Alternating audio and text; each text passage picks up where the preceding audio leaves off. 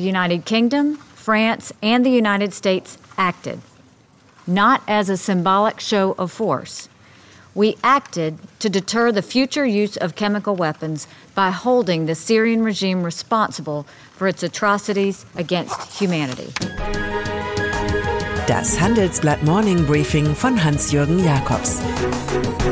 Guten Morgen allerseits. Mit der Syrien-Krise drehte die alte Woche bei und die neue Woche auf. An diesem Montag stellt US-Finanzminister Stephen Mnuchin neue Sanktionen gegen Russland vor, diesmal gegen Firmen, die Bashar al-Assads Chemiewaffenproduktion unterstützen. Wladimir Putin dagegen warnt vor Chaos und sieht die UN-Charta durch den jüngsten Anti-Syrien-Militärschlag von USA, Frankreich und Großbritannien verletzt. Syrien wird zum Schlachtfeld eines Jeder gegen jeden Kriegs und die Außenminister der EU wollen dabei heute in Luxemburg herausfinden, ob sie hier irgendwo Frieden stiften können unter besonderer Anstrengung von Frankreich. Die Weltgeschichte wird, frei nach Bertrand Russell, erneut die Summe dessen sein, was vermeidbar gewesen wäre. Wenig Erfreuliches gab es lange Zeit über den Buchmarkt zu berichten, weniger Leser, Auflagenprobleme, hohe Preise. Was hier hilft, ist erkennbar ein Donald Trump-Effekt. Hatte schon Autor Michael Wolff mit seinem Fire and Fury Epos gigantischen Erfolg, so dürfte auch das am Dienstag erscheinende Werk des Ex-FBI-Chefs James Comey, A Higher Loyalty, große Resonanz erfahren. Dem Ex-Staatsanwalt, der gestern Abend bei ABC im US-Fernsehen auspackte, kommt der US-Präsident wie ein Mafiapate vor. Irgendwann wird dann Don Trump, der schon Schlüsselwerke wie The Art of the Deal vorgelegt hat, seine eigene Sicht der Dinge publizieren und mit I, Donald oder so ähnlich die Buchbranche endgültig glücklich machen. Der Informationskrieg hat in diesen Tagen viele Gesichter und geht entweder Wirtschafts- oder Waffenkonflikten voraus.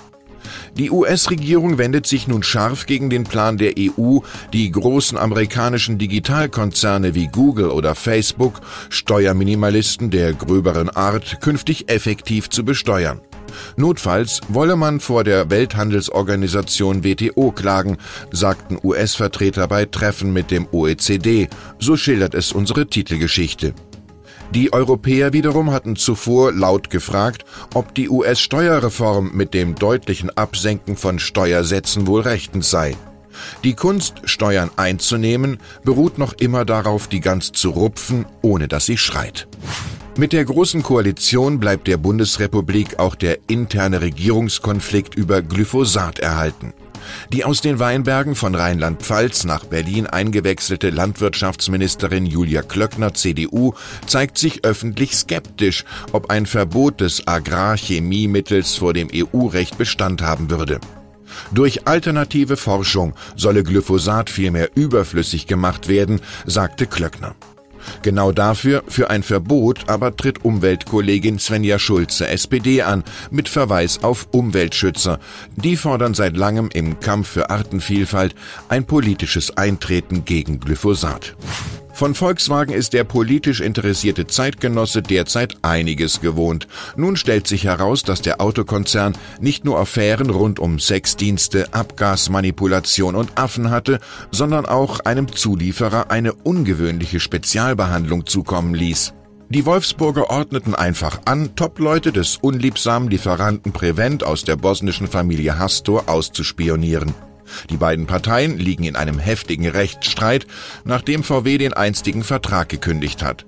Offenbar hatte sich der Autokonzern nach einem Streit um Leistungen und einem darauffolgenden Streik rechtzeitig insgeheim Ersatz für Prevent geschaffen.